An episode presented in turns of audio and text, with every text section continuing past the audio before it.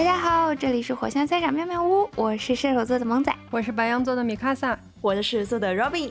噔噔的枪，噔噔的枪，噔噔的枪，噔锵噔的枪，还有新年音乐特效呢。在新年这个特殊的日子里，我们迎来了妙妙屋开年的第一个好消息，那就是我们进决赛啦！耶！无限派对这个赛程还是有一点点长的，但是我们终于杀进决赛了，值得庆祝。嗯，然后我们在考虑这个无限派对决赛的策划的时候呢，就在想啊，用什么呢？那当然要用妙妙屋压箱底的好东西。那什么是好东西呢？对我们来说，我们之间最棒最棒的东西就是我们之间的友谊。本来想聊友谊这个话题的，然后我们就开了一个策划，然后想写一下大家相处的点点滴滴啊，我们之间珍贵的回忆等等等等。结果写着写着，气氛就逐渐不对劲了起来。画风逐渐走歪，对，就是一开始冒起了一些奇怪的粉红色的泡泡，我就在想，你们写的是什么东西啊？感觉根本就不是友谊，越写越像谈恋爱，是怎么回事？对，就是他们在策划里面写这个跟朋友相遇啊，然后平时相处啊的种种细节啊，你就觉得，天哪，太像谈恋爱了，朋友们，不要说吵架闹绝交，后面还要复合。啊，你跟他好不跟我好，还会吃醋什么的？天哪，这真的是朋友之间会有的相处吗？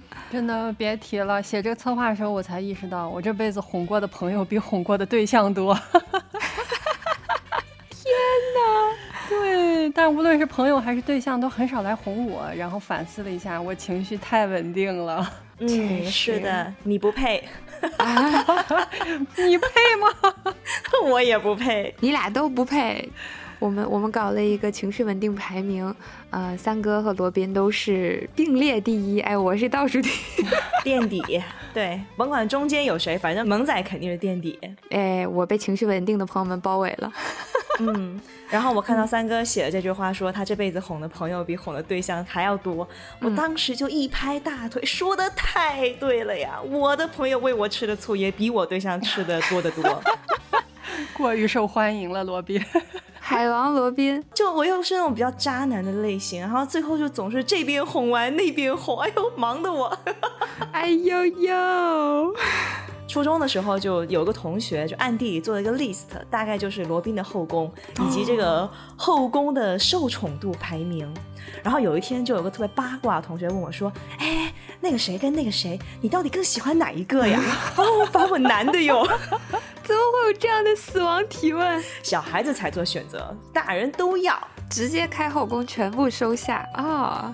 对对对，然后还有一个倒霉朋友，大概就是那种后宫排位里面比较边缘的，他就有一天特别哀怨的来找我，然后跟我说，说我对他忽冷忽热，伤了他的心。什么台词？我真的觉得他当时说这句话的时候，真的是鼓起勇气，然后我就真的有好好反思啊，那段时间就有对他嗯好一点，就非常努力这样子。罗宾和他后宫妹子们的快乐生活，粉红色回忆。但是还是有一点要讲明白，就是说，其实并不是每个朋友都可以有那种恋爱的感觉，你懂吧？他给大家举个例子，比如说我跟智慧就可以十指相扣的就出门逛街，然后在走廊偶遇的时候都要摸摸贴贴，而公司男同事每次看到我们贴在一起，都会露出那那种眼神，你知道吗？就啊，你们在干什么？不光是你们的同事，之前罗宾和自慧出去玩，还拍了一组自拍，就海边写真，哇，那个照片里那浓郁的恋爱气息，随便找个人看一眼，那都是这俩人肯定是一对儿，这是一对儿实锤实锤，好吧？乔大王说看到那个照片的时候，满屏的爱情的酸臭味。对呀，但是在此提示一下各位听众朋友，我们本期节目是一期有情向的节目。他们是纯粹的友谊，非常的纯，非常的纯洁。是的，是的，仅次于惠子小姐的这个下一层，就恋爱食物链的下一层是萌仔和乔大王。就是我跟萌仔跟乔大王虽然没有办法十指相扣，但是我们也可以无缝贴贴哦。我们还可以三个人挤在一个小小的被窝里面，然后贴贴。对。然后食物链的最底层就是 三哥米卡萨女士！不管是在谁的食物链里，都在底层的一个女人。不管跟谁睡在一个被窝里，都中间还能再躺下两个人的距离。用现在流行的话说，就是 CP 感。三哥是一个 CP 感绝缘体，跟谁都凑不出 CP 感。哦，怎么会这样？对，就很奇怪。就三个明明也很漂亮啊，也很美啊，这为什么呢？然后我就很认真的思考这个问题，发现说我跟朋友相处产生那种恋爱感，大多数来源于说觉得那种，哇，他好可爱，我要保护他，或者是他好脆弱，我来拯救他。就总之就是那种越弱鸡鸡的女性朋友越能激发我的男友力。但是米卡萨，你懂吧？就三哥，三哥他一个摩托车就能把我抡飞，他哪需要我保护？告辞，三哥！天哪，你这对我的网络人设影响很大呀！从此以后，三哥就变成了一米九甚至两米的肌肉猛男。对，手里抡着一百九十斤是吧？太可怕了，全身都是精瘦的腱子肉。哦哦。太可怕了，就很奇怪。你看你是有这种保护欲去激发，然后感觉想跟人家贴贴嘛。但是我其实觉得，如果哎一个人感觉非常可靠，像我乔大王，有时候我就觉得他太可靠了，他太帅了，我要贴贴他，就会有这种感觉。但是即便三哥很帅，我也没有产生过这种想贴贴他的欲望，这是为什么？好奇怪，所以我们其实，在写策划的时候，就产生了一种很强烈的啊，其实跟朋友相处就很像谈恋爱的这种感觉。那我们接下来就具体分析一下，系统的说一说，哎，谈恋爱都有几个阶段，恋人们都会经历些什么？那如果放到朋友身上，会变成什么样子呢？首先，第一步。是相遇和接触啊，朋友们！我之前写策划的时候，一开始写的第一步是好感，就是双方对彼此出现好感哈。但是呢，我想来想去，我把好感放在了第二步，单独列了个第一步，就是相遇出来。因为这个第一步常常被忽略啊，就是你们得碰见，你们得接触上，然后才能产生好感，对不对？现在好多人嚷嚷自己找不着对象，不就是根本不接触人吗？线上线下都不接触，你哪里来的对象啊？在好感产生之前，你总得有点契机相遇吧？啊，认识彼此。然后说到这个的时候，我就会想到，其实跟一些朋友的相遇也有点特别。像我跟我最好的朋友零零六之前有提到过，我跟他的相遇是从借钱开始的。就当时我们都是留学生嘛，然后因为是。呃，嗯，当时那个学校给留学生们组织了一个新生见面会，我是在那个见面会里第一次见到他。当时其实新生还蛮多的，中国留学生也挺多的，但可能是因为我记得是因为他比较面善吧，就看起来比较和善、好相处的样子，我就冲过去跟人家打招呼，然后就开口借钱。你得说说那是多大一笔钱？对，大概几十万吧，也是离谱。很大很大的一笔钱，具体数额我真的不记得了，因为当时留学要付学费嘛。然后我我爸妈给我打学费的时候，他们想当然的，因为咱也没有经验嘛，第一次留学，他们就给我带一张银行卡，然后把钱存到那个银行卡里。但是那张银行卡呢，居然是信用卡，我就带着这张卡去了，然后交学费。结果到了学校的财务处。人家说啊，我们是不不能刷卡支付的，你只能通过支票的方式支付。我就支票，什么是支票？没见过。对，你还得去当地的银行开个账户，然后从账户的开立到你从国内转钱过来，就还需要好几天的时间，但是可能就赶不上交学费的 deadline 了嘛。嗯，然后当时就慌的一批，这么大一笔钱，我去哪儿搞？我好慌。它原理上就是你只能用你的储蓄账户里的现金来交这个钱，你不可以刷信用卡啊。对对对，然后我就慌的一批，然后走投无路，到处问嘛。然后有人就告诉我说，这个学费不用一次性全交，你可以分期交。然后比方说，你可以把它分成两期，先交一半，然后过几天再交下一期也可以。当时我就哦抓住了救命稻草，然后很开心，到处去问谁有钱谁有钱谁有钱，就希望说有一个同学，哎，他手里拿着全额的学费，但是愿意借我一半，真是一个富贵的同 学。对，我就就问到零零六，然后对于这个第一次见面的完全不认识的一个陌生人，在异国他乡里，他居然借给我了，嗯。我们的缘分就从这里开始了。零零六真是一个善良的人呢。嗯，确实，还是一个富有的心大的人。嗯，不，也有没有一种可能是我看起来也非常的善良、诚实、守信？嗯。你这个嗯，听起来好像有点怀疑的重。另外一个我非常重要的好朋友妖毛，我跟他的接触是因为一本杂志。当时我们两个人都很爱看动漫嘛，我们是一个初中的，但是我们从来没有见过，也没有讲过话，我都不知道隔壁班有这个人存在。呃，但是呢，因为我们都很喜欢看漫画，也很经常的去学校门口的这个报刊亭去买杂志嘛。有一次有一期杂志，啊，我去抢没有抢到，结果在学校里走的时候就发现一个女生捧着那一本我想抢但没有抢到的漫画杂志最新一期，当时就嗯，因为对漫画的爱，我就鼓起勇气去搭话了。同学，可以把这本书借给我看一看吗？我好想知道这个故事更新的后续。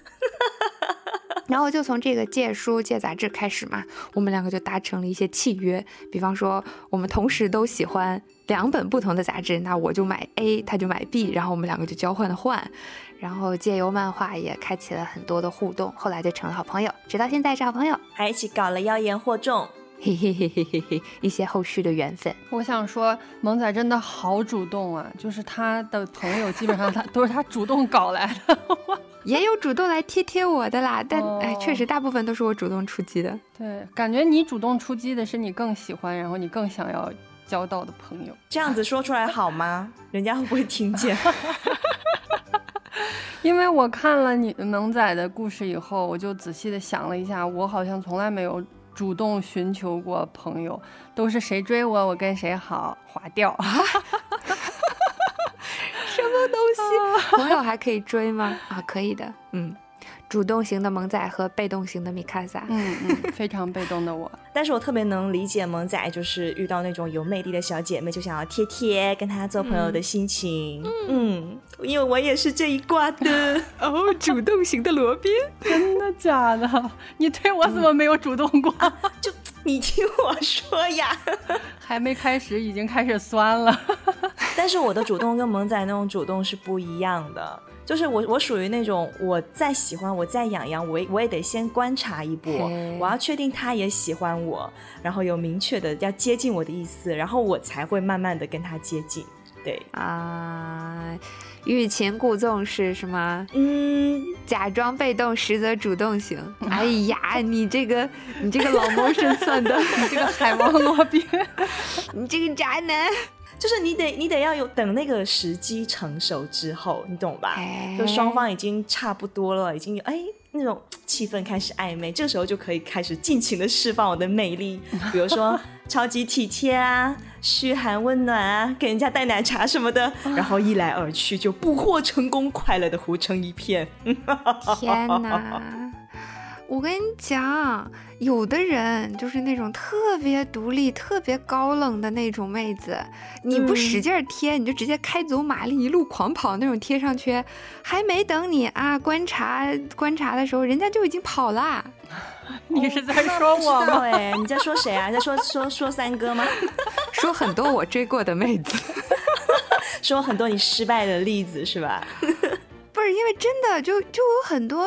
很多姑娘都是你不理她，或者你不主动的使劲儿的疯狂的约她，她就不屌你，她永远都不会主动的去跟你联系，跟你说话。是的，所以你必须使劲的，就站在她的房门狂疯狂的敲，咣咣咣咣凿她房门。喂，我给你带吃的了。喂，三明治。喂，快开门。那我不知道，反正反正我这都是一见钟情，我我没有遇到过那种就对我很高冷，然后我去那个热脸贴他冷屁股，这我没遇到过。哦，还是有。有魅力啊！我哭了，不要安慰我。所以我想跟大家讲一个我我跟贞子一见钟情的故事。说出你的故事。对，就是这样的。贞子是我大学时代一个非常非常重要的朋友，然后，是一个小小只的一个上海姑娘。我俩第一次正式见面是乔大王带她来我宿舍见网。怎么怎么怎么什么什么人都是乔大王引荐的？乔大王什么人？中间乔大王像个中介机构一样。像个人口贩子，一个人口贩子，人口路由器。对对对，哎，我说好一点，他是朋友猎头，就是终于把他身边的人都嫁接在一起，哪段关系里都有乔大王的影子。是的，是的，给大家解释一下，乔大王是我们共同的朋友，然后也是把大家一些互不相干的人联络到一起，后来大家都变成了好朋友的这么一个中间人。嗯嗯嗯嗯嗯，对，所以我们一直在说，如果乔大王哪天结婚了，他的婚礼现场就会挤满的人，因为所有人都是他撺掇起来的 大型交友现场。对，甚至还会出现类似的，你在朋友圈点赞，然后另一个毫不相干的朋友在下面点赞，然后你们互相看见了，然后大家震惊，什么？你也是乔大王的朋友？这种现象。对，是这样的。嗯，然后说回我跟贞子啊，嗯，总而言之就是乔大王带着贞子来我宿舍借网，然后我一看，我说，哎。那这不是五班那个谁谁吗？就因为其实我之前就在学校里面见过贞子，你知道吧？当时她是坐在别人的自行车后座上，从我的眼前悠悠的划过。然后我那时候觉得说，哎，哎呀，这个女孩子长得又好看又很可爱。然后所以当她突然出现在我宿舍里的时候，其实我是有点激动的。行，我也我要让她坐在我的自行车后座上。什么鬼东西？你在说什么？天哪，气氛又不对了起来。对对对，但但是三哥这个描述，我觉得也没有毛病。说出你的心声，对，就是就是我又很激动，但我的骄傲又不允许我主动上去贴贴，所以我就假装很平静的继续玩我的游戏，然后其实一直竖着耳朵就听他跟乔丹毛在说什么呀，然后哦，原来他说话是这样子的呀。哇哦，他声音很好听哎，好感度 up up！你们在干什么啊？因为我们这次做这个策划，我就想要去看一下他他当年的视角，就偷窥一下嘛。我就跑去问他，我说：“哎，你记不记得当年咱俩是怎么就就搞到一块去的呀？”然后他说：“他说我去你宿舍借网，然后发现你打平衡球很帅，成功引起了我的注意。”我说：“啊。”你在你在宿舍打什么东西？乒乓球什么东西？乒乓球就就是电脑上的游戏，感觉不重要。我以为是三次元的，拿着什么拍子在对着墙上在挥舞呢？在 奇怪的画面又出现了。你说的好中二！天哪，我已经想象到了罗宾正在他的宿舍，举着一个网球拍，然后对着墙打壁球，挥汗如雨。就是有那种少女漫画的闪光画面，就是 对，就是脸部大特写，上面有汗，然后那个汗还在阳光下飞出了晶莹的那种闪光，然后贞子在后面 哦，然后小桃心冒出来，就这种画面，不重要不重要，总而言之就是他觉得我打游戏的样子很帅。对，然后他说这个乒乓球的时候，我你懂吗？就是死去的记忆突然攻击，我就突然想起来了。哦，确实，当时乔大王的确好像有跟我说过，贞子觉得我很酷很帅。然后我就想起来了，就从那天之后，就从乔大王告诉我这件事情之后，后来每次贞子来我宿舍，不管前一秒我在干嘛，只要他一出现，我就开始耍酷耍帅，都打平衡球是吧？对。然后你懂吗？就具体怎么耍的，反正我是不记得了，大概就是 cos 那种冷酷的霸道总裁。然后这次就聊天的时候，我就跟他讲了这个真相，然后贞子捶胸顿足啊，他说。我说你怎么整天都酷酷飒飒的，搞半天全是摆拍，尽情的释放自己的帅批魅力。这就是我跟贞子的相遇的故事。总结一下，就是处朋友就跟处对象一样的，就刚开始的时候就是要疯狂散发你的魅力啊，朋友们，管他是不是摆拍，先勾搭上再慢慢聊嘛，对不对？那也你得有魅力才行，像我这种没有什么特别魅力的人，就只能使劲贴了，疯狂敲门。对我每次看到了哦，好喜欢的姑娘，当然我这喜欢的好感一般是基于很多共同的爱好，或者是某些特定的点，比方说带了我喜欢的蝴蝶结之类的。嗯一心是这么来的吧？啊，是蝴蝶结这么来的吧？这么来的。哦，对，一心是因为他在学校的大巴上看一本日文小说，然后我心想二次元，我突然那个雷达就嘚嘚嘚嘚，我的同类。对，你看他真的好主动，萌仔真的好主动，他看到人家喜欢的东西有相似之处或者有好感就会冲。这 我完全不会，我完全不会。嗯，我突然从萌仔这几个故事当中总结出了一个规律。嗯嗯，现在在收听我们节目的友友们，如果你想要偶遇萌仔的话，记得带上蝴蝶结，然后手上去捧着一本日文小说或者日漫，你就有可能偶遇萌仔。突然耳边就会响起一个声音：“同学，可以让我看看这本书吗？”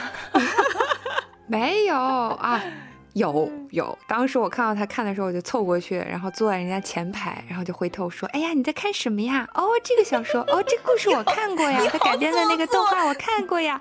哎，我也很喜欢他的别的作品呢。哎呀，我叫这个什么什么，我们交个朋友吧，快把微信加上。哎，你住哪？哎，离我住的可近了，咱们一起吃饭吧，咱们一起玩游戏吧，咱们一起看漫画吧。哎，我带了好多好看的那个电子版的书过来，为了消遣。天哪，我给你配上。”唯美美的 BGM 和那个滤镜，然后就可以在湖南卫视八点档给你上 上播了。哎呀，不，我跟你讲，艺兴非常的。冷酷，当然也有可能我并不是他喜欢的那一款，所以人家一开始对我很冷淡。但是我锲而不舍，你知道吗？我就是那种冲到 Subway，然后买了三明治，切成两半，开开心心捧着这个，感觉像互相连接，但是要给两个人吃的快乐三明治，咣咣凿人家房门。喂，你肯定没吃饭吧？喂，我买了三明治，哎，多买了半个，你要不要？喂喂，快开门。嗯，哎，不过我真的，我真的能理解你，因为艺兴真的很有魅力，谁会不喜欢美女漫画家呢？呢，但说实话，我虽然很努力的贴贴了很多的妹子，但是其实。嗯，如果不是双向喜欢的话，再怎么努力贴，其实都没有特别好的结果啦。就最多就会变成一个相敬如宾的好朋友，但不会变成非常非常亲密的好朋友，还挺遗憾的。也可能只是因为我没有魅力吧，或是也可能是因为你挑的难度太大了。嗯嗯，有道理。啊，我就是那种很贱的，就是那种啊，我很喜欢这个妹子，她对我好冷淡，但是我好喜欢她，我要贴，我要贴，我要贴。然后如果是那种嗯来贴我的，或者是对我就对我很好的那种，嗯啊，你找我啊？哦，我有点忙啊。哦，嗯，不要嘛。不仅是个渣男，还是个抖 M。你们俩是组组队海王，属于。救命！妙妙屋形成海贼王组合。那三哥，你来跟我们讲一讲嘛？你跟你的好朋友的那个相遇啊，然后怎么怎么着就搞到一起去了？讲一讲你朋友主动努力的故事。对对对，我专门特意采访了一下我最老的两位朋友，分别是我初中的时候最好的女生朋友莎莎。和我最好的男生朋友浩仔，我们三个人就是共同的小团体，就我们三个都很好嘛。然后有一个小群叫十六、十八、二十，然后我就在群里问他们，我说你们谁还记得我们三个是怎么成为好朋友的？然后莎莎秒回说，通过激烈的竞争与选择。天呐，达尔文感觉都要出来了。他说你一直都是不缺朋友的角色。然后浩仔紧接着说。那还不是因为我的不断努力，才有幸成为你的朋友。天哪，三哥！然后我真的没有想到他们俩会这么说。然后我当时就觉得，当你觉得毫不费力的时候，是你的朋友在默默努力。啊，三哥这该死的魅力！啊，这这是小时候了，对。然后我也在努力的回忆，就是我有没有主动去建立过友谊。然后我只想到过一次，还是以失败告终。就是在我上大学的时候，我有一个特别喜欢的学姐，她就是成绩特别好，然后人也特别飒，也经常表现出就非常富裕、一掷千金的样子。然后我那个时候就很少跟学长学姐玩嘛，然后就就就很想跟她亲近，就是想交一个比自己大的朋友那种感觉。然后就跟她一起逛街，还请她来宿舍玩什么的。但是最后呢，就是她出国之前约我去逛街。在北京的东方新天地，然后当时我作为一个贫困女大学生米卡萨，帮他刷卡买了一个八百块钱的书包。他跟我说他的钱都已经换美元了，没有现金了，然后还说我出去以后还给你，怎么怎么样，然后就没有然后了。后来我听别的同学说，就是这个学姐也问他们借过钱，也是走了以后没还，而且金额要比我巨大的多。但是当时我只是一个大三的学生，那是我几乎一个月的生活费啊。在那之前和之后，我就再也没有主动寻求过友情了，就谁跟我好，我跟谁好。被伤害到了是吗？嗯，对对对，只能说你眼光不咋地。对，就落得了一个评论。就是我，就是真正跟我好的朋友会跟我说，你看人不太准。但别人看你很准。对对对，喜欢你追你的朋友都很有眼光，可 说没有什么眼光。嗯，我问个问题啊，三哥，就是你刚刚说你们那个小群叫十六、十八、二十，十六、十八、二十是什么意思呀？就是说，我们三个人，一个是永远十六岁，一个永远十八岁，和一个永远二十岁。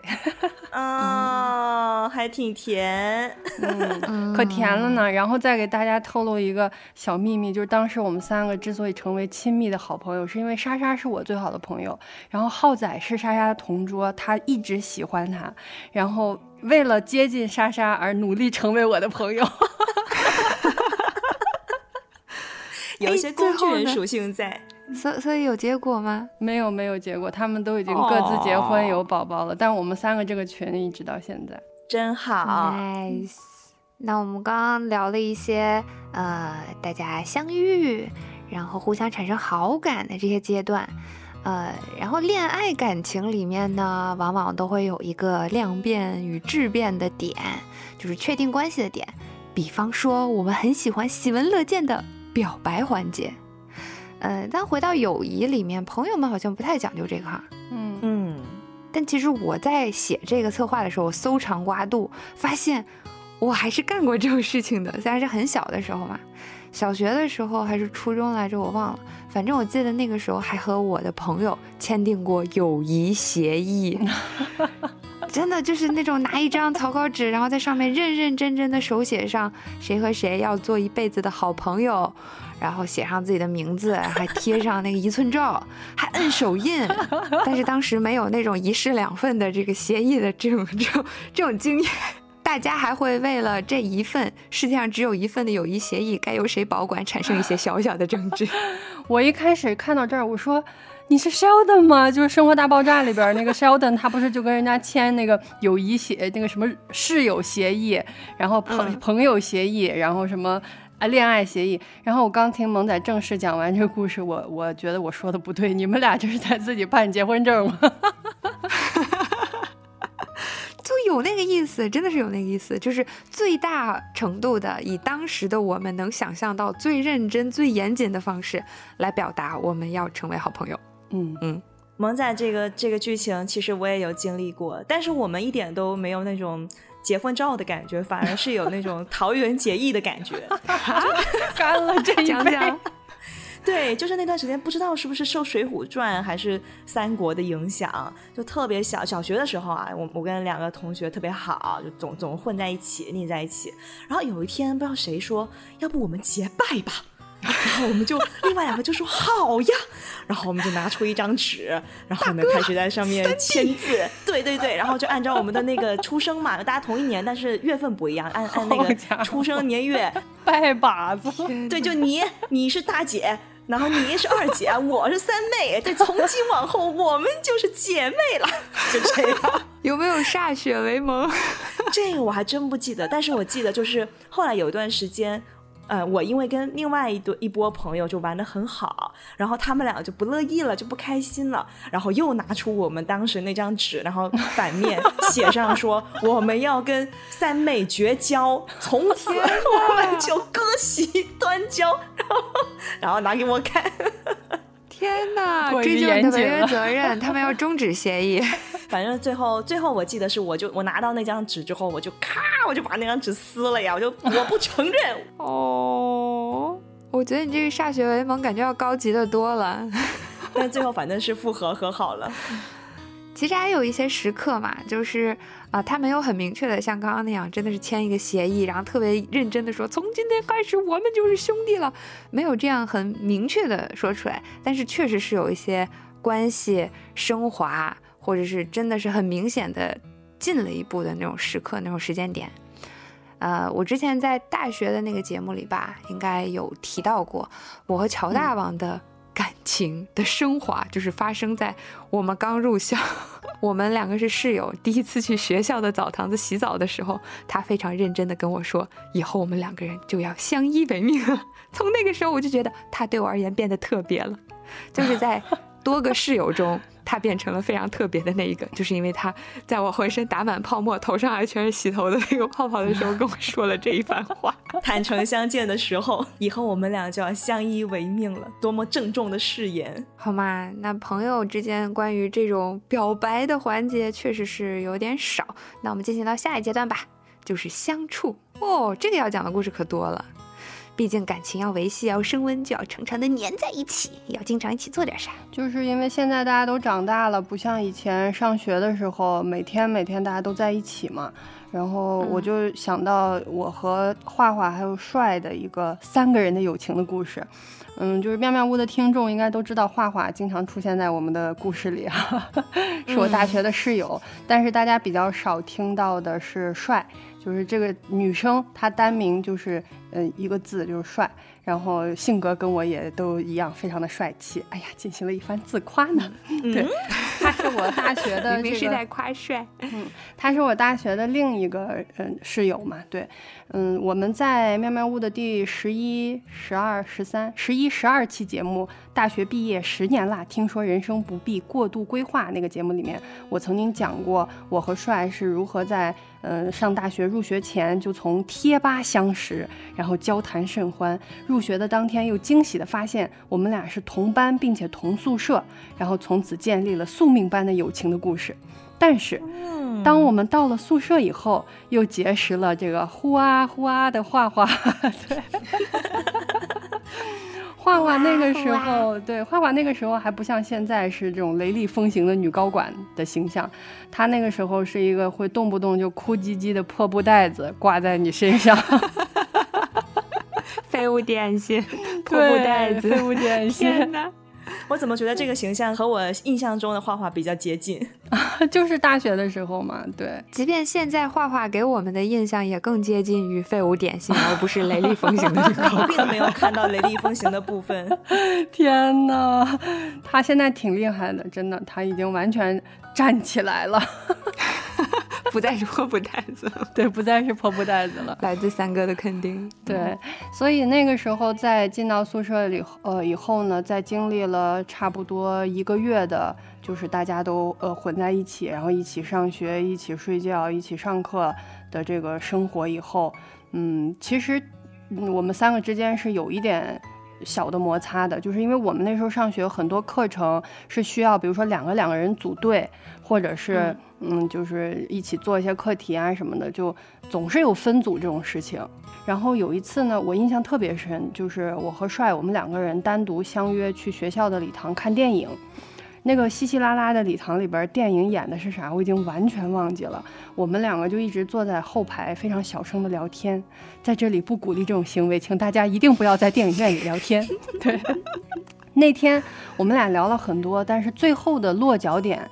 就是帅主动提出来，他跟我说，他说以后如果有需要两个人组队或者单独出行的时候，比如说两个人要去洗澡，或者两个人一起上体育课要结对子，怎么怎么样，他就说，如果我们三个之间有冲突，或者是时间上有冲突，你就优先画画。他说我没关系，我可以在。隔壁宿舍，我可以跟隔壁宿舍的谁谁谁谁谁谁在一起。他一说这个话，我非常理解，因为我们两个都是那种性格比较大大咧咧的人，在那个阶段完全就是社交悍匪，你知道吧？就是我跟谁组队，社交悍匪，就是我跟谁 组队都可以，我都能玩的很好。但是画画就会更细腻敏感一些，所以那天我和帅就光速的达成共识，就这么办，因为这样会。会避免很多很多的矛盾，然后画画也不会伤心，也不会生气。而且呢，我非常清楚的知道，就是帅是不会因为这样的安排有任何的不满，他也是打心底里的希望这样做。对，所以从那个时候开始，就是我跟画画的组合就会多了很多。这就是一个三个人的友情，有人洒脱主动退出角逐的故事。我那天看到三哥写这个故事，一开始还不知道什么是什么内容嘛，嗯。但是我一看到三角友情，我脑子蹦出来第一句跟你说的一样，就是三个人的友情总要有人做点牺牲。是为什么呢？因为我也有这样的友情。你们的友谊都这么复杂的吗？来来，给大家讲一讲我和贞子和星星我们的三角恋情啊，不对，三角友情。天哪！对，其实当时是这样的，就是我们原来是四个人，就我和小豹、贞子、星星，我们四个人玩的很好。但是小豹后来就出国了嘛，他出国了之后就剩下我们三个人相依为命。然后我们就组成了一个新的 S.H.E 团体，对。然后有一天呢，我们三个就去洗澡。当时咱们那个宿舍不是离澡堂有段距离嘛，就还挺远的。尤其到冬天的时候，风就贼大，那条通往澡堂的路就会变得更加的艰难。好在当时我是有辆电动车的，但是问题是，一辆电动车它只能坐两个人，对吧？那怎么办呢？啊，以下是来自贞子和我的聊天记录，他说。当时我在冷酷的风中，冷酷的对星星说：“星星，我带贞子先走了哟。”然后贞子就在我的电动车后座上，看着星星一个人在大风中艰难的蹬着自行车渐行渐远。太残酷了呀，朋友们，太酷了。对，然后但是呢，重点是什么？重点是当我拿了这个故事去问星星的时候，星星大手一挥，他说：“嗨。”那还不是因为贞子弱不唧唧的，要让他骑自行车，这澡还洗不洗了？还是我来吧。对，所以你看，总有一个人是非常大度的站出来，对吧？然后说没关系，我没事儿。其实跟那个刚才三哥和帅看那个画画一样的，就我在我跟星星的眼里，贞子就是我们三个当中最需要被照顾的那个。所以当我们三个在一起的时候，我跟星就有种默契，就是我们就是把贞子照顾好，不要让她拖后腿。但是，对，但如果贞子不在，我跟星星又会有另外一种相处的方式。总而言之，就是非常的灵活机动。那建议大家模仿学习。哎，说起来，我觉得三角关系就是关系，不管是友情还是恋情，三角关系其实都是特别不稳定的。那我我们三个到目前为止还比较稳定，也可能是。也可能是因为我和罗宾私下达成了某些协议啊，我想也是呢。我懂了，我就是那个最最需要被照顾的，我不用问我都知道。谢谢你们，嗯嗯嗯嗯嗯，懂了懂了。对，不是一般那个咱咱们学几何的时候，老师不是说三角形是特别稳定的形状吗？但是三角关系真的特别不稳定，就但凡有一个不懂事儿的，这个关系都很容易出现各种问题。如果只是一个不懂事儿，两个懂事，这事儿是可以的。对，就怕你有两个不懂事儿，你知道吧？这这事儿就麻烦了。你不能说不懂事儿，这不是懂不懂事儿，就是有一些人他就是比别人要更细腻、更敏感一些。你不能说他不懂事，对不对？对，就我怎么能说不懂事儿呢？我撤回。太不懂事了，我太不懂事了。不懂事的人表示受到了伤害。哎，我现在要哭唧唧了，我要闹了，我把地要闹了。你别，一会儿还得把你组装起来。我要闹了。就三角关系不稳定的话，但是我们还是有很多哎很平凡的两个人之间的这种甜蜜的感情的。对对，会简单很多，对，没错，会简单很多，简单很多，真的会简单很多，因为这个世界只有你和我。嗯嗯嗯，一对一的话确实会比较简单。我当时看到萌仔这道题嘛，他就是说这个朋友之间的相处是什么样的啊？我当时立刻就想到的是我跟惠子的相处。我觉得我们整个狗子团其实都有这样的一个相处模式，就是带着厚厚的滤镜在看姐妹啊。从来不吝啬夸夸，从来不藏着掖着我们的爱意。我记得很多年前，当我和惠子小姐还在同一家公司上班的时候，有一天下午，我上楼找她，然后我走到那个她办公室门口，我就看到美丽的惠子小姐独自一个人在电脑上写写画画，然后那个夕阳就透过窗户洒进房间，从我的角度刚好可以看到她的侧脸，哦，绝美的侧颜。当时我就被眼前的这个画面震撼到了，朋友们，世界名画呀，这就是。然后我就开始夸，死命夸。我说你怎么这么好看？你这也好看，那也好看，你歪头的角度都那么的完美。你别管我，我来给你放个 B G M，你继续工作，把这个画面保持下去。然后我就给他挑了一首歌，好像是那个《驴得水》的主题曲还是啥的，反正大概就这样啊。反正就是我觉得跟当下的画面最匹配的一首歌。然后我就心满意足的滚回了我自己的工位。我就想问问我的前任们，你们看我的时候会觉得我是世界名画吗？会给我搭配 BGM 吗？会一顿彩虹屁把我吹上天吗？姐妹不比对象强。不是这个事情因人而异吧？看惠子小姐，惠子小姐确实是非常的精致又美丽的。但是我觉得，如果看我的话，可能很多人想世界名画，只能想到那一幅《呐喊》。确实有一些神似。哎，个人气质是没有办法改变的，亲戚们。呐喊可还行？就是呐喊，呐喊本喊。哇，那罗宾跟惠子小姐也是双向奔赴了，因为惠子小姐还挺喜欢那首歌的，因为她不太听歌的一个人。然后之前我问她喜欢什么歌还是干嘛，她千挑万选，最后放了那一首歌。啊，天哪，天哪，我我现在，哎呀，我有点脸红，对不起。哎，激动上了，现在立刻给惠子小姐发表白的信息，惠子，我爱你。好吗？刚刚讲了很多甜甜的相处的，呃，或者是不那么甜，但是非常高情商的三角恋关系。而且我觉得，像就比方说，像那个米卡萨和帅在协商密谋，然后到底这个之后怎么谁跟画画组队，然后。这这个过程的时候，如果是我，我可能就已经开始纠结了啊！我是应该让米卡萨去跟花花在一起，我出去呢，还是我跟花花在一起让米卡萨出去呢？如果米卡萨主动提出他出去让我和花花在一起，他是不是不喜欢我们两个呀？但如果米卡萨主动提出他和花花在一起让我出去，那他是不是不喜欢我呀？哎呀，怎么办？他怎么说我都会多想两步，然后最后就陷入深深的自我纠结。这就是传说中三个人八百个心眼的互动出现了！天哪，朋友们！猜疑链出现了，猜疑链出现了。但是像我这种耿直的人，后面也吃了很多亏。待会儿给大家讲，好想听哦。也犯过许多错哦，我太想听这一部分了。哎，天哪！但是我们还是循序渐进。嗯，刚刚讲完了甜甜的相处，但是相处过程中，嗯，越亲密就越容易产生摩擦和矛盾嘛。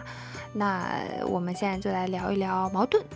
嗯，因为什么原因会产生矛盾，以及矛盾爆发之后怎么应对，讲一讲这些经历和故事。一般来说，矛盾爆发就会吵架嘛，然后不同人的吵架风格也不一样。有的人喜欢当面哇啦哇啦哇啦一顿输出，然后有的人就嗯很很不喜欢当面的冲突，就努力的回避，然后背后写写信，甚至说坏话，让人传话，什么都有都有。我其实就属于那种以前特别喜欢当面说，就是有什么不能当面说，有什么不满当面说出来。我虽然就是心里会想很多，比方说，嗯，他是不是不喜欢我了？他是不是讨厌我什么的？我还是会哎，在积攒了积攒一阵子这种内心的这种这种这种嗯情绪以后，还是会当面去跟人家说的。但有的时候因为积攒的情绪过多，所以爆发起来就开始，要不就是哭嘤嘤，要不就是大吵特吵，乌拉乌拉乌拉，乌拉乌拉乌拉。对，现在真的是深受其害之后，就觉得嗯不行，情绪上头的时候很容易说错话或者说过分的话，所以还是现在改成了比较倾向于打字或者写信。那分享一段我印象非常深刻的和朋友产生矛盾的 经典剧情吧，前一阵子还被鞭尸了。嗯，这个女主角竟然是零零六，天哪！对，什么样的人，什么样的渣男才能把零零六给惹生气啊？让我们来看一下。对，就是啊，零零六就是刚刚我分享，就是我一我一见面就因为人家面善跟人家借钱的那个善良的天使嘛。嗯，他在我们朋友圈里，所有的人对他的称呼都是小仙女，不只是因为他长得好看，另外因为他自身的气质真的是很仙很仙，你就觉得他。对，很优雅，然后情绪非常的温和，然后对谁都是温和得体的那种，就是 你会感觉对他是一个不会生气的佛佛陀那种感觉。佛没有，佛陀是什么鬼？对，反正在情绪方面，你感觉他就。哎，他也很稳定，就是有种佛光普照那种感觉，就非常的慈祥。他太稳定了，他是他那种稳定跟我和三哥的稳定是不一样的。你俩的情绪稳定更倾向于说负面情绪很少，或者说很少有负面的那种波动。对对对对对。但是嗨起来的话，呀，我们吃火锅吧，这种嗨还是会有的。但零零六是我感觉他各方面的波动都很小，嗯，没有什么大喜大悲，对，就是这样一个仙女般的人物，是如何被你惹毛的呢？我还是把人家气炸了。就是我从呃以借钱为由成功的勾搭到妹子，然后发现哇，这个妹子人好好啊，她好善良，她好漂亮，她懂得好多，她知识渊博，她聪颖，她她优雅，反正就各种好处，我就啊开心开心，舔舔舔舔舔，就成功的把她舔成了室友。有一次呢，我们一起吃饭的时候，挺突然的，就没有任何预兆，她突然啪把筷子就拍在桌上，然后把碗一放，然后她很生气的扭头走了，就饭都没吃完，刚吃两口那种。然后就发生什么事情？想象一下我当时的震惊，你知道吗？就是这样一个 世界名画呐喊来了。对对对。但是他还是很得体，他可能就回房间平复了一下自己的心情之后，他又就又出来了，一言不发的，你你感觉就有低气压的那种感觉，就开始继续默默的吃饭。但是那个时候我已经吓到了嘛，我就很害怕，就很担心，然后就小心翼翼的盯着他的各种变化。最后他吃完了，他很优雅的把各种筷子什么碗筷都放好，然后坐在那儿，就嗯，萌仔，我有些话要跟你说，我就不会是要跟我绝交吧？坐直，慌的一批，你知道吗？就是，就就就我就直接坐直，然后就小学生坐在那里，您您讲您讲，对，然后他就很认真的跟我解释了他为什么会做出这种比较反常的举动。啊，他还很得体的向我道歉，说不应该这样突然这个样子，在吃饭的时候闹情绪。但是我真的忍你很久了，嗯，因为我我那一阵子沉迷一款叫《和风物语》的手游。是一款经营类的游戏，就是你可以一直玩一直玩，因为它是盖一个旅游小镇嘛，你就可以一直盖新房子，然后搞什么促销活动，然后就给游客什么打扫垃圾什么各种这些操作，你就可以一直玩一直玩一直玩。所以我就一直玩，吃饭的时候一直玩，睡觉反正就一直玩。他就很生气，他说吃饭的时候就好好吃饭，而且我们难得坐在一起一起吃饭，就是好像是那次是难得做一起做了饭什么的。结果你还一直玩，一句话也不跟我说。天哪！对，他就很生气，然后我也很认真的道了歉。我说我没有意识到这是一个问题，就确实是一个很不好的习惯。嗯，你说的话我会认真改正。从那以后，只要是跟零六吃饭，我都再也不敢玩手机，再也不敢玩手机。天哪，零零六成为了和爸爸一样的存在。不，爸爸如果这么说，我可能只会翻个白眼，然后切，谁屌你老东西？什么东西？但是零零六这样认真的跟我说，我就哦，非常慌的一批，好吧，从此就写在我的人生格言里：吃饭的时候不许玩手机，写进了萌仔的 DNA 里。但是我想说，我真的想说，这是零零六对你爱的表达，真的就是以他这种性格，其实他从来不会去。表露自己的情绪跟想法，对，是的，对。然后，但是他竟然愿意，就是告诉你他为什么出现了这样的一个情况，嗯，然后跟你很坦白的说，他不希望你这样，希望你把这个至少在这个时间段把注意力放在他身上。我觉得这个这个萌仔，你你这是零零六的 SSR。被你这么一解读，我我的心脏跳得更快了。我这就去给零零六发信息，零零六我爱你！天哪，天哪！哎，我跟你讲，即便是刚刚讲那个故事的时候，我都没有意识到这一点。我还在想啊，只就是在教我规矩，就吃饭的时候一定要好好吃饭，不可以。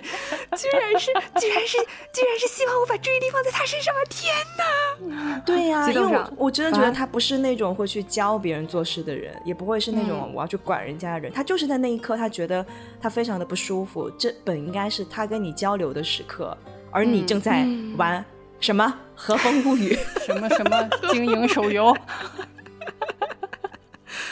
哦天哪，这就是为什么他拒绝了我的表白，是吗？啊，因为我根本就没有意识到这些东西。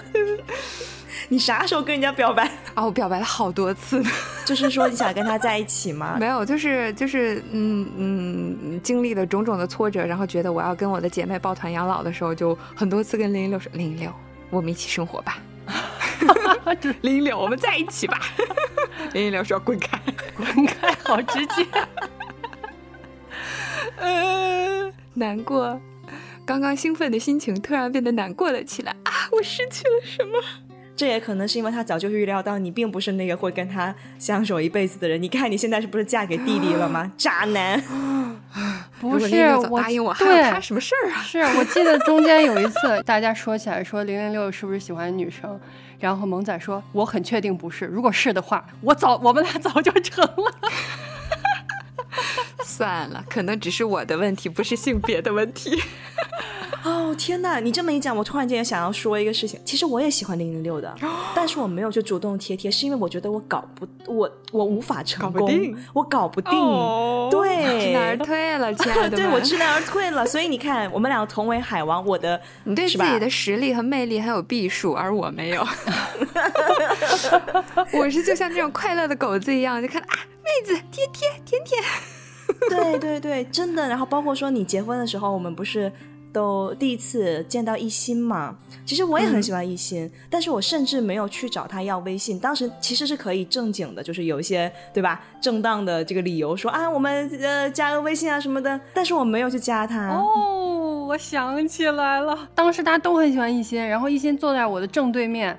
然后我就拿手机给他拍了一张照片，然后拍的非常好看。然后我就给一心看，我说：“你看我给你拍的照片。”然后一心说：“哇，拍的好好看。”我说：“加个微信，我发给你。” 天哪，社交场上要妹子微信号的手段被你玩明白了，三哥。好啊，就我们回顾了一下跟朋友的冲突。啊，我真的特别的讨厌或者害怕矛盾和冲突，因为我真的很不会收尾。就是一旦吵起架来，不管是我开始的还是对方开始的，然后我就不知道怎么处理。我我不是那种会主动道歉的人。哎呀，那是你早年没有碰上我呀，我就是道歉的王呀。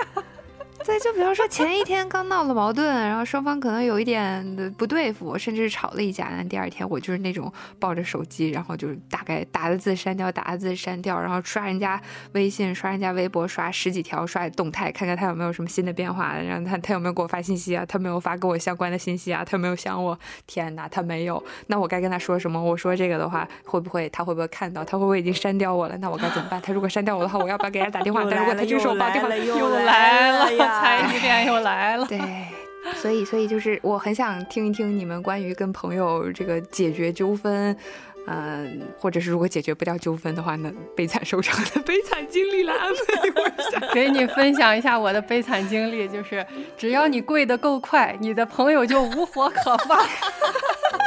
什么鬼？当然，我这个做法也不一定好啊，是只是我自己是这样的习惯，就是我只要认定对方是我非常在意的朋友。然后，如果出现矛盾或者对方不高兴，我就会光速道歉，就不管这个矛盾到底是什么，到底是谁的错，我会先阐述自己做的不对的部分，然后说对不起，我下次一定会怎么怎么怎么样。就是我会先道歉，我不会去纠结那个事情原本是什么样子，因为对我来说，我不在乎那个，我不在乎那个那个道理，我只是觉得我希望对方不要生气，希望对方不要难过啊，这是我熟悉的剧情。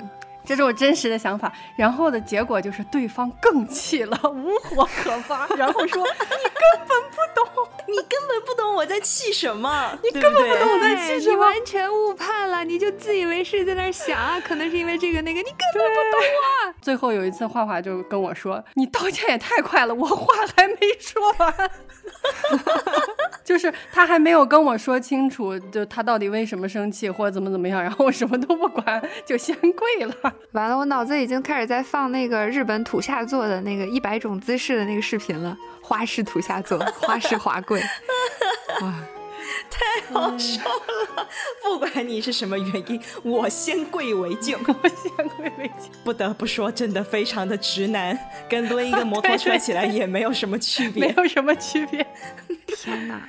但我真的跟你讲，因为刚刚说的这个剧情非常的熟悉嘛，因为我也是啊体验过的啊。是的。三哥就自以为是的总结了一大堆啊，我这个做错了，那个做错了，这点是我不对，那一点不对，所以怎么怎么样，你不要生气啊，或者怎么怎么样。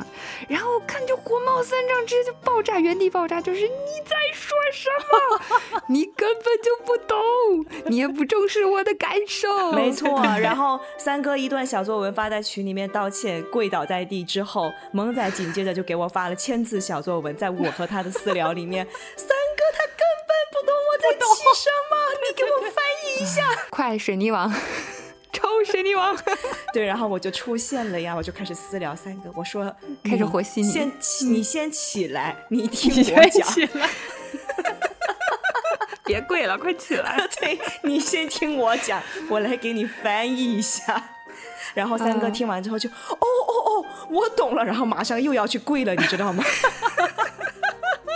换个姿势。天哪！不行，三哥，不行！我很认真的跟你讲，这样不行。因为我觉得跟要好的朋友表达自己的不满，就只要是这种负面的情感，其实都是或多或少需要一些勇气的。嗯，对，我的意思是说，就当对方很认真的左思右想，然后努力的去鼓起勇气跟你表达他真正的想法。其实背后也有想解决这个点，看看能不能双方去调整，你调整或者我调整一下，或者是知道你真正的想法是什么，然后咱们再讨论一下，看怎么解决的时候，你就直接就以这种华贵的方式，然后单纯的只从你自己的角度，你都不好好听人家把话说完，也不试图理解人家点在哪儿。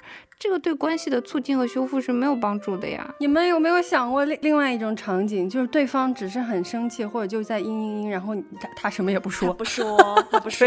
嗯，我也那你第一个问题难道不应该是你怎么了，而不是我错了吗？我当然，我谈恋爱 也是，如果男朋友或者是就是对象他莫名其妙的你怎么样，或者可能你只是大姨妈肚子疼，你往床上一躺就哎呀好疼，然后脸色不太好看，他冲过来宝贝我错了，你是不是想揍他？下一句就是你哪儿错了，然后你哪儿错了，你哪儿错了，你自己好好反省一下，你哪儿错了。然后他要反省出一百条，结果没一条中，你是不是很想把他一拳怼出去，然后抡起摩托车把他抡出地球？气死！我这边还有一段我很难忘的经历，就是跟矛盾相关的。嗯，就是我工作上有认识一个很可爱的女孩子，然后我们那段时间也是。还挺亲密的吧，就上班下班一起走，啊，下班一起去地铁站什么的，然后也有邀请她到家里来玩，甚至就是大家一起聊天，然后过夜什么的，就真的是很亲密的那种。结果有一天，她突然给我发了一条微信，大概意思就是，我觉得我没有办法再承受了，我们还是绝交吧。然后就把我拉黑了，然后我就我就呐喊世界名画，我就发生什么事情？你听我解释，不对，你先给我解释一下。但他再也不理我了，你知道吗？就就有加他的微信，有加他 QQ，但是不管哪个渠道，他都没有任何回复，也就就要不就拉黑了，要不就不回复。那这个就是没办法了呀，就无法挽回了呀，这跪也没用啊，问也没用啊。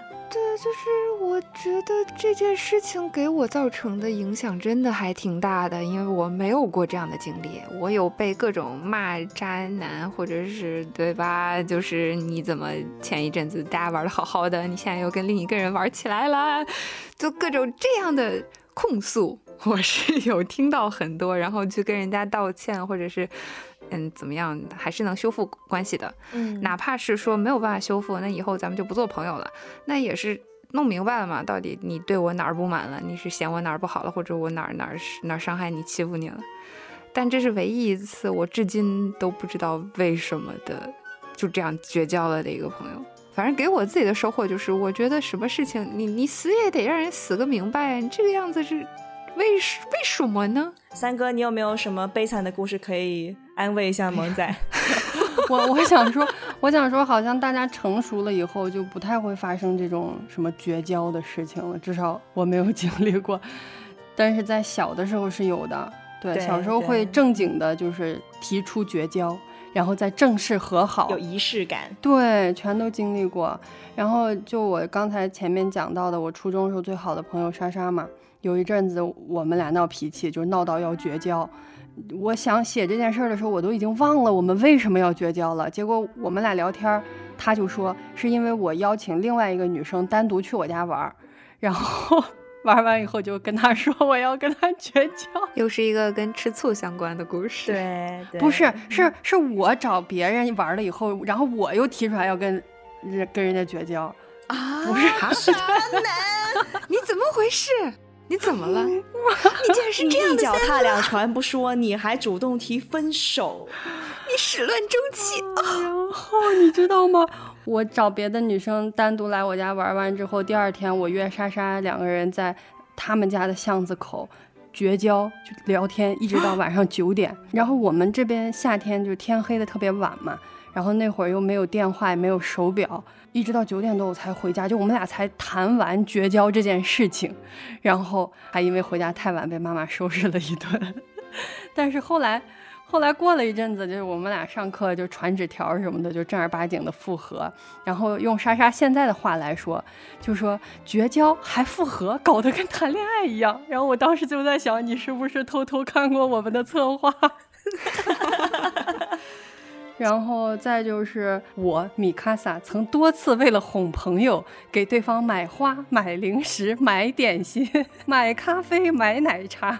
我要闹了，三哥不给我买奶茶的话，我就不能原谅他。对，就是一些在我不知不觉惹了朋友生气的以后，我就使尽浑身解数在挽回。但是我没有生气过别人，然后我也不会跟别人说我们绝交吧。你不是跟莎莎绝交吗？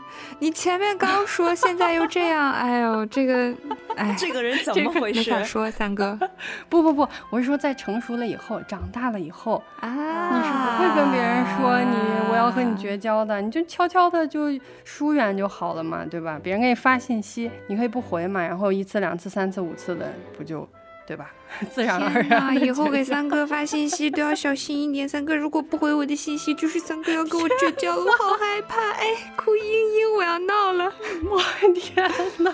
不行，那我要把，那我要再说，我要再声明一下，就是我我会有一个点，我会有一个点。哎呦，我现在这么一说，觉得我太太双标了，就是哦，就是我会有一个点去衡量我和这个朋友的亲密程度。就是如果大家可以不打招呼的。这个对话就中断掉了，然后但是也不生气，也不会说，哎，这人怎么不给我回信息什么什么？我觉得这是我最安全的朋友，就是我不回他信息或者他不回我信息，我觉得完全 OK。对，但是想想我刚才说过的话，仿佛有一些有点矛盾。天哪！所以是薛定谔的不回信息，这个不回信息有可能代表三哥不想理你，不想跟你做朋友，要和你切割，也有可能表示你是他非常亲密、非常信任的朋友，所以他可以随意不回你，也不会有心理负担。那到底是哪一种呢？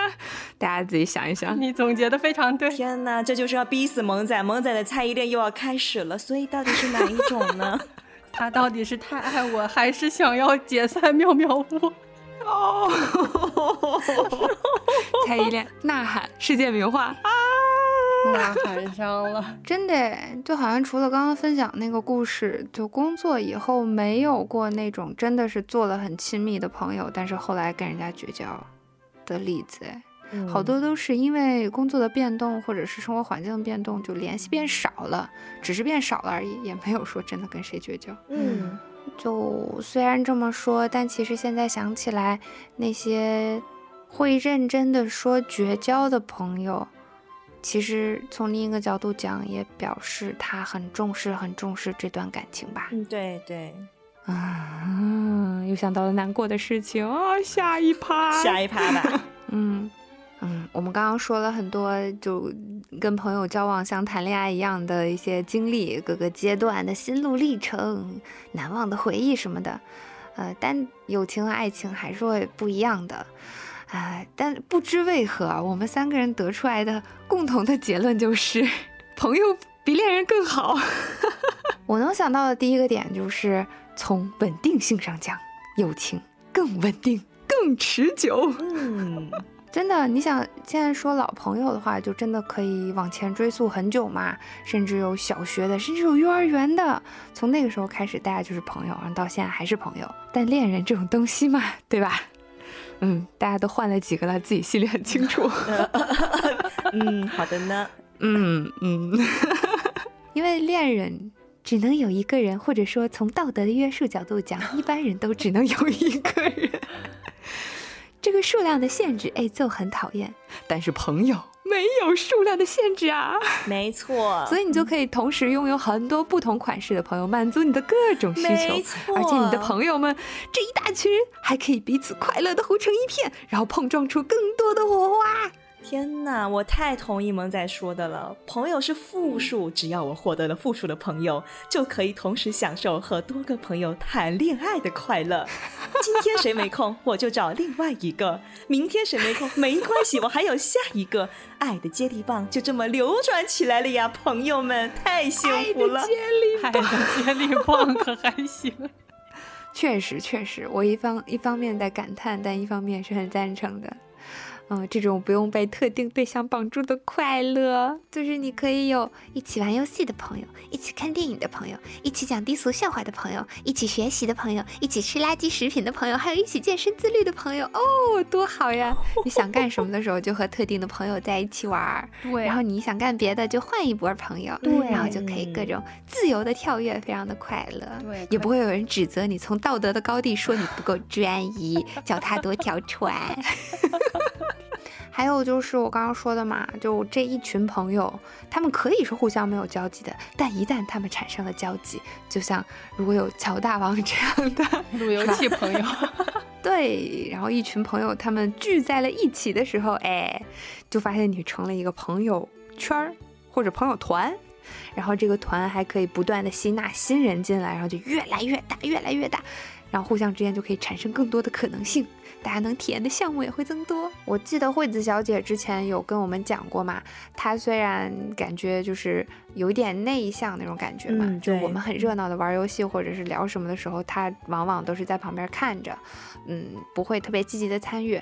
但她说她其实非常的享受看我们玩和互动的这个过程，嗯，就觉得看大家开心的在一起，她也很开心。哦，我特别的能理解这种心情。就网络生活来讲，就我很享受看着我的姐妹们、我的好朋友们在群里他们互动的样子，然后看大家聊天，然后发各自的想法、近况，或者是互相打情骂俏，就是刷一刷、爬爬楼也会很开心、很解压。嗯，对呀，这不是理所当然的吗？我自己不谈，我磕别人 CP 行不行？一样甜呐，没毛病。怎么突然又磕起了 CP？说到这儿，再给大家上一点价值，就是 来了，就是我觉得和好朋友在长时间的相处当中，其实是有一些非常深度的心灵的沟通的。对，就是你能够发现彼此的优点和缺点，同时也能，也不说帮助彼此成为更好的人吧，就是帮助彼此成为一个更好的朋友。嗯嗯，这点我觉得挺重要的。就你看，我们现在都三十多岁了，然后我跟画画。从大学认识到现在，磕磕绊绊，吵吵闹闹，事到如今，他依然会，嗯，很真诚的跟你说一些怎么样，就是我们能更好的帮助彼此，或者能作为一个更好的朋友吧。对，然后我就想给大家念一段，嗯，前不久，就是去年年底，我和画画的聊天记录。有一天，画画突然喊我说：“猪猪呀！”我说：“在工作，要打猎吗？”他说：“我不打猎。”我就是烦躁，然后我说你一年三百六十五天，三百六十天都在烦躁，咋回事啊？然后你好凶哦，然后这都是微信，没有没有什么表情符号啊，这都是打的字。然后他说我是不是更年期呀？我说不会吧。然后他说关键是你总数落我，也不安慰我，你看看我多么照顾你的情绪。我可能就在忙别的事情啊，忙了好久，然后大概过了得有，我看过了得有二十分钟吧。我给他回复，我说我没有数落你啊，我只是觉得你反复陷在这种情绪里对身体不好，应该从更根本解决自己的焦虑心态，然后再回到具体问题上来。像你工作上的这些具体问题，就解决具体问题。哇，但是心态上长期焦虑会影响你的健康。以下部分由于米卡萨的输出实在是太过密集，我来为大家做一点 简单的处理。生活和工作上的具体问题是解决不完的，不必要每次都伤筋动骨。我也没法指导你工作和生活，谁都不行。就算是领导给你说的，你也会有自己的思考，这些都没有关系。你自己觉得在创造价值就好了。更重要的是，你能不能从心理上认可自己，过上想过的生活。再说的直白一点，每次你烦躁、心情不好的时候，你要去精准定位一下，到底是什么让你烦躁，然后集中精力去解决那一个问题。如果是大事，比如说疫情、生老病死这种解决不了的，那就以接受为主；如果是工作上的事情，生活上的大老鼠这种能解决的，那就解决。如果还是解决不了，那就变通。家里有大老鼠可以搬家，工作上的问题也不是换工作就能解决的，新的工作一样会有新的烦恼。这里面因素很多，旁人无法帮你判断。然后花花二十分钟没理我，我又补了一句，我说。你已经很聪明很厉害了，能够掌控自己的生活。我总觉得你是我爸爸吗？我说，我总觉得以你的聪明才智，不应该总是焦虑。其实你心里都知道该怎么办，有自己的思想和主见，但是一些乱七八糟、细枝末节的东西会干扰你，你就会变得烦躁。其实你不需要这些东西。然后最后还补了一句说，你自己咋想的就咋干，差不了的。爸爸，是你吗，爸爸？然后画画又是二十分钟没理我，然后我说打猎吗？太好笑了，我眼泪都出来。我现在就想问一下，当你输出完这一波，我们的画画是如何反应的？画画说：“我其实就是想找个人吐槽一下，真的不是说已经烦躁不安了呢。你总是不按常理出牌。”然后画画甚至给我进行了一段教学。他说：“正常逻辑应该是，我说猪猪，我好烦躁呀。然后你说狗子发生什么了呀？然后我说我今天和大老板沟通不顺利呀。然后你说怎么不顺利了呀？等等。然后我就给他发了一句，我说这样的对话能缓解你的情绪吗？那下次我这样试试。”哦，真的，你刚才说说第一句的时候就是猪猪，然后你回了他打猎吗？我就很想打你，我不想打你，我想打你。关键是我那一大段输出完了以后，他二十分钟没理我，我又问了一遍打猎吗？你太直男了。然后画画讲完这一段教学以后，他又说，但现实是这样的。我说猪猪，我好烦躁呀。你说你怎么一直烦躁？然后我就给他发了一个小猫鞠躬，对不起。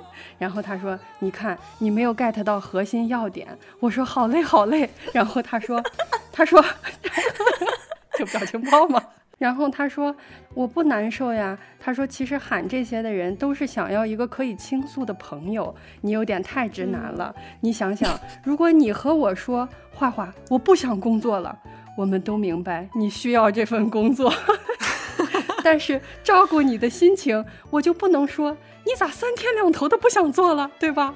然后我说对哦，你说的好对哦，然后就开始发猪猪哭哭的表情，然后画画就说这是一样的呀，然后我就说学习了，然后发表情包，请您教我本领。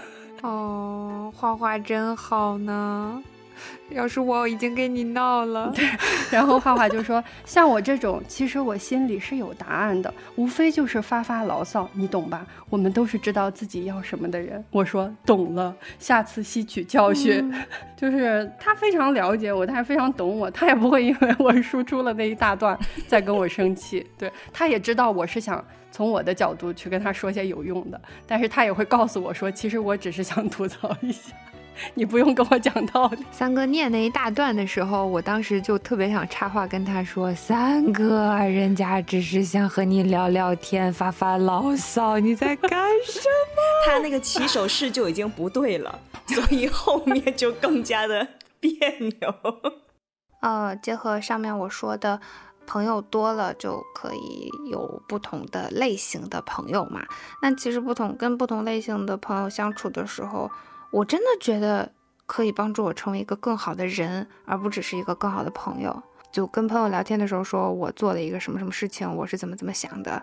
那朋友给的反馈，而且不同人给的反馈真的不一样。那你就可以从多个角度去剖析这个事情，包括你自己的思路和行为。突然死去的鸡又开始攻击我，我没有想到很好的例子，你要有的话，你快讲。嗨，这就是你是女主角。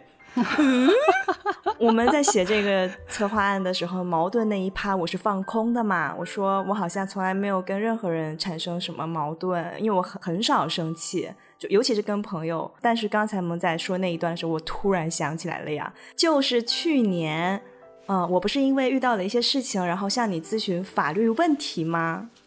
哦，哎，你想起来了吗？救命啊！如出一辙呀！跟大家说一下，当时是这样的，我真的是遇到了比较棘手的法律上的问题。然后萌仔是律师嘛，所以我就想，那我对吧？近水楼台，我肯定先问一下萌仔呀。然后我就跟他说了一下我的情况，然后呃，想要他给我一点建议。然后不知道为什么萌仔。他是在忙还是在干嘛？总之，他给我的回答呢，就是特别的一板一眼，特别正经那种，然后也特别严肃，没有任何的表情啊，也没有任何的什么，就感受不到任何情绪。然后他给了我的一些建议之后呢，我觉得我还有一些疑问，然后我就告诉他，我觉得能不能这样，能不能那样。然后萌仔就给我来了一句：“反正我是这么觉得的，我是这么建议你的。那那你要是不听，你就自己想吧。”啊，我 我。救命！不，我肯定会说一些类似于“你是当事人嘛，我就是只是给你一些建议，然后从我的角度讲的，就我觉得最好的方式。但是你知道的，包括你掌握的现场信息跟大家的关系，肯定不。你当时不是这个意思，你的意思是，反正我已经告诉你要这样做了，你不听，那我也没办法。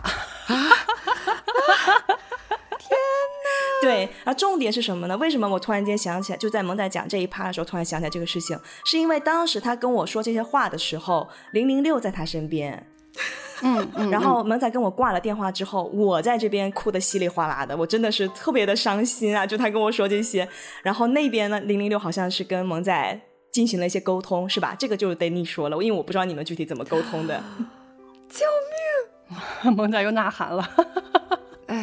对，现就是就就就自从罗宾说到这个事情，从开始说这个事情，我就一直是呐喊的状态，静态呐喊。这事情是咱们一起去吃烤肉的那次的路上，就我和零零六办点事情，然后打了个车一起去饭店的路上嘛，突然罗宾就打一个语音电话过来，然后这种啊朋友之间平时都发微信，突然打电话过来，那肯定是急事儿嘛，咣接起来。然后他说啊，萌仔方便吗？我说说，跟刚才那个猪猪是一个打猎吗？打猎吗？不是，我一看到那语音电话，立刻就进入状态了，你知道吗？就是 battle 模式，就战斗模式，就是有事儿来了，我要开始，嗯嗯，振作精神，然后开始应对战斗，应对矛盾和纠纷了嘛。第一时间想出最好的办法，是那个状态。然后我就嗯说，快说，没关系，说，我在我在我在听。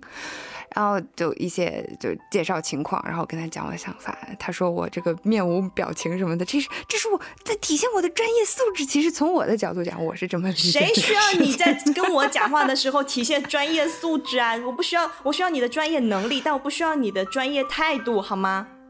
不是这个态度不会让人觉得特别可靠吗？就会让他觉得冷酷。对。是吗？不会可靠吗？OK，对，反正就是我进行了一段输出以后，然后我我想到了我觉得最好的方式，但是罗宾还在那儿左右游移，嗯，可是这样，嗯，可是那样，我心想，哎呀，你这有什么好纠结的？就这样啊。然后挂了电话以后，因为零零六我们一起在出租车上嘛，零零六坐旁边，嗯，他听了全程，他没有听到罗宾话，那他肯定知道我在说什么嘛，然后他就。冷冷的看了我一眼，我说：“你好凶哦！”我说：“什么？” 他说：“电话那头是罗宾吗？”我说：“嗯，是啊。”他说：“你怎么这么跟罗宾说话？” 你看看，你看看。我说：“我怎么了？”他说：“天哪，你又凶又搞，跟人吵架，感觉在骂他。”我说：“我我没有。”天哪，呃。呃，对不起，就是我特别特别的伤心。第一个是说你，你跟我说话的这个态度啊，这就不说了。零零六已经点醒你了。还有就 是你说我在纠结一些你觉得根本不重要的事情，你现在就应该这个这这这样那样干。但是在就是你觉得不重要那些点，在我看来是非常重要的，所以我才要再三跟你确认我这样做行不行。然后最后就是叹一口气，就你给我感觉你叹一口气啊，算了，反正你你想怎样怎样吧，我不管你了，就这种感觉。嗯，但是这但是这里还是要表扬一下萌仔，就是呃，当然我要先感激零零六，是因为零零六点醒了一下萌仔，然后萌仔紧接着就去 三哥救命 又使出了我的中转大法是吗？救命！当我觉得我跟一个人完蛋的时候，我就赶紧找另外一个人帮我去说情。华贵，对不起，嗯，对不起，对不起，公民大赛，公民，好的，好的，我接受你的华贵。我的朋友帮我成为一个更好的人，真的，我跟你讲，在这些朋友当中，能一第一是能让我生气，第二是能把我气哭。萌仔，没除了你之外，没有第二个人。哦，独自霸榜了起来。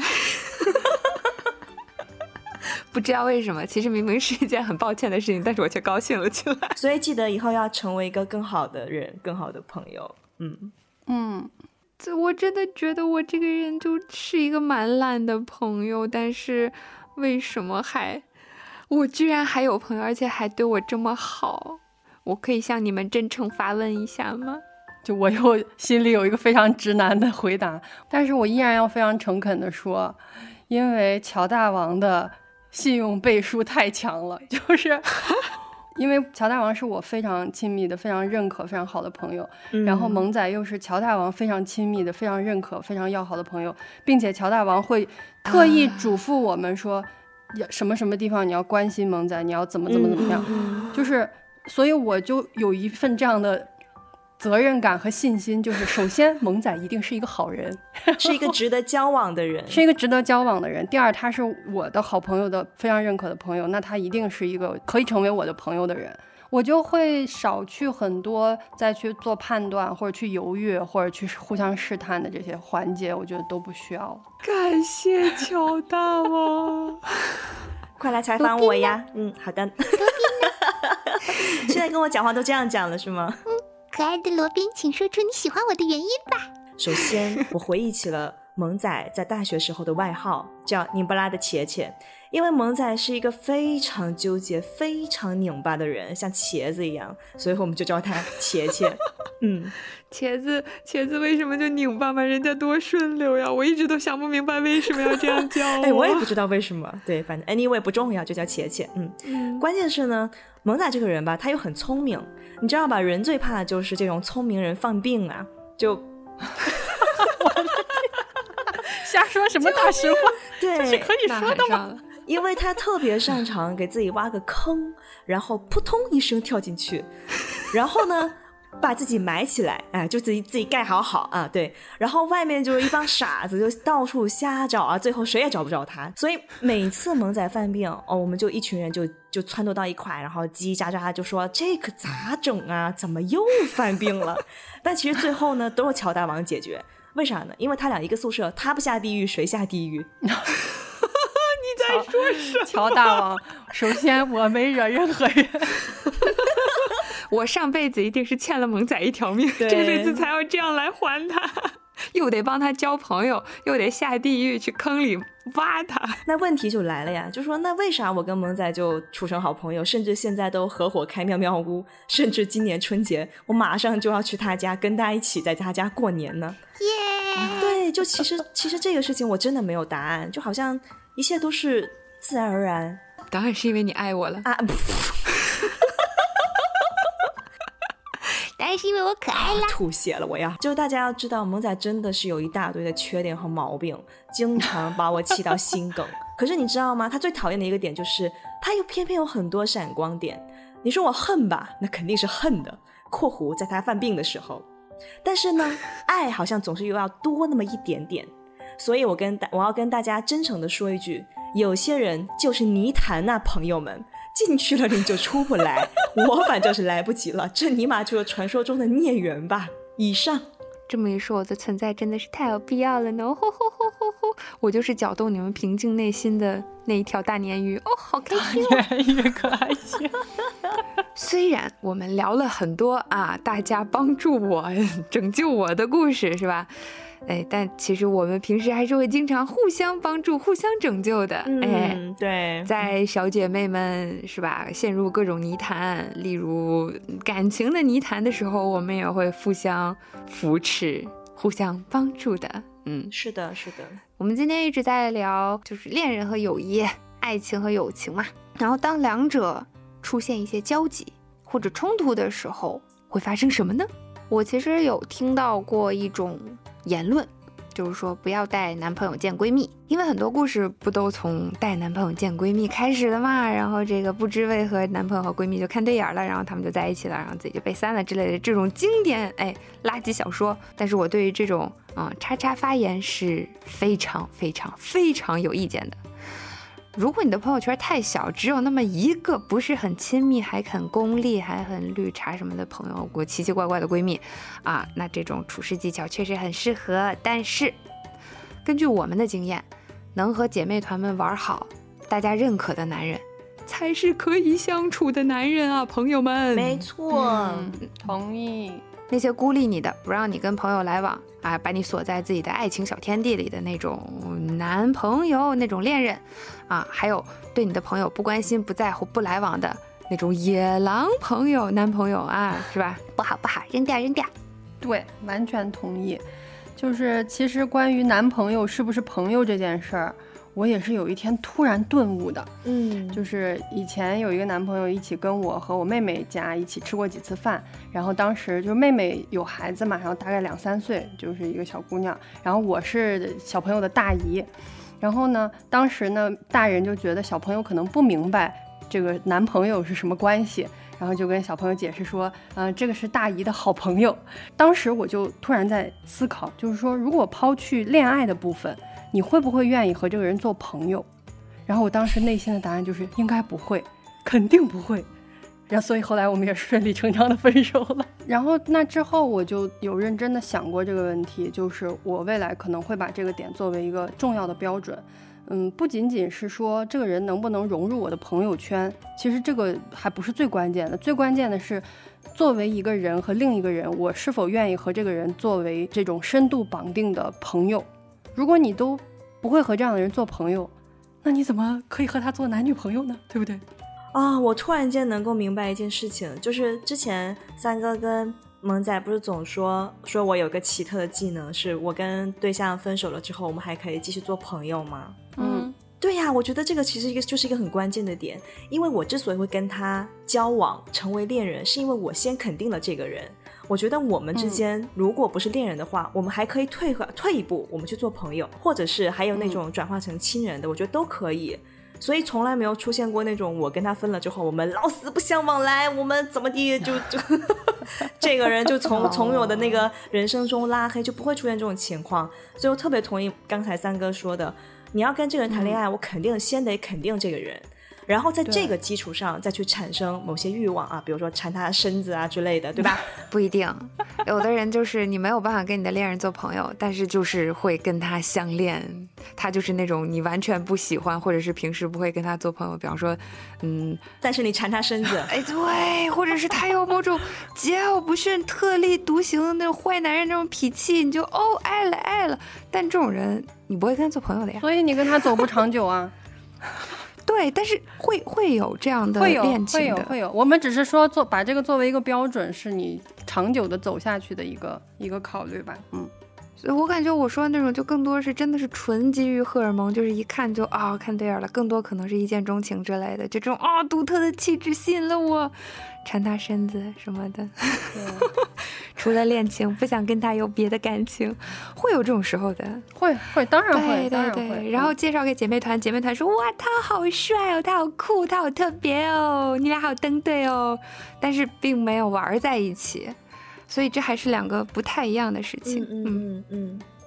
但是我也觉得，就是以后或者啊，我没有以后了，对不起，还想以后 好好说话。像刚才萌仔说的那种，啊，我突然间就觉得他好帅，好有魅力，这个确实是荷尔蒙嘛，就是所谓的爱情蒙蔽了你的双眼。但如果你换一个角度去看，从一个真的和一个人去深度交往，建立除了恋爱之外的肉体之外的这种亲密连接，你愿不愿意？你觉得他跟你会不会有一个比较深度的这种关系？你这样去看这个事情，就嗯。可能会对你的恋爱对象的一个选择也好，或者是说持久的把这个关系持续下去也好，可能会有一点参考的价值。哦，我们今天说的，不管是友情还是恋情，我感觉就都是那种很深度的，然后冲着一辈子去的那种东西。呃，和现在很多广义的这种感情其实不太一样啦。因为现在的现代人对于恋情、恋人的选择啊，是有很多很多选项的。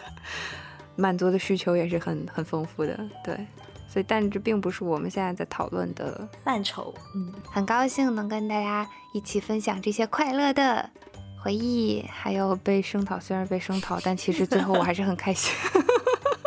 然后感谢朋友们收听到这里，也祝我们的听众朋友都能找到不分手的好朋友。嗯。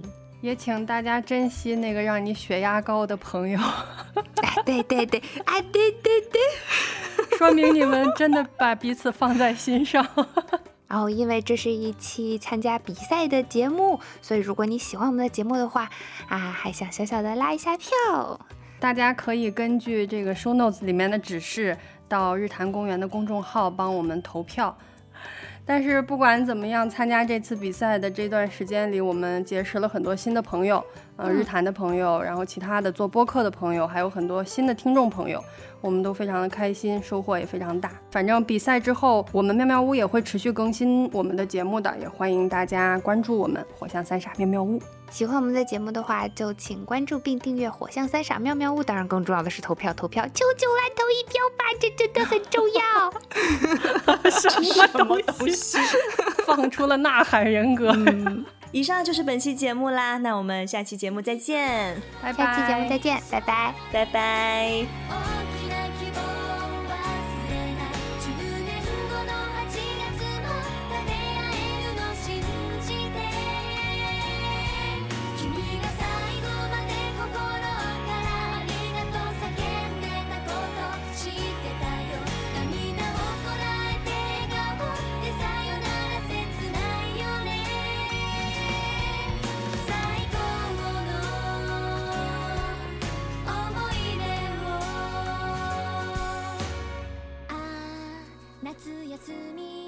あと少しで終わっちゃうから。ああ太陽と月仲良くして。悲しくって寂しくって。喧嘩もいろいろしたね。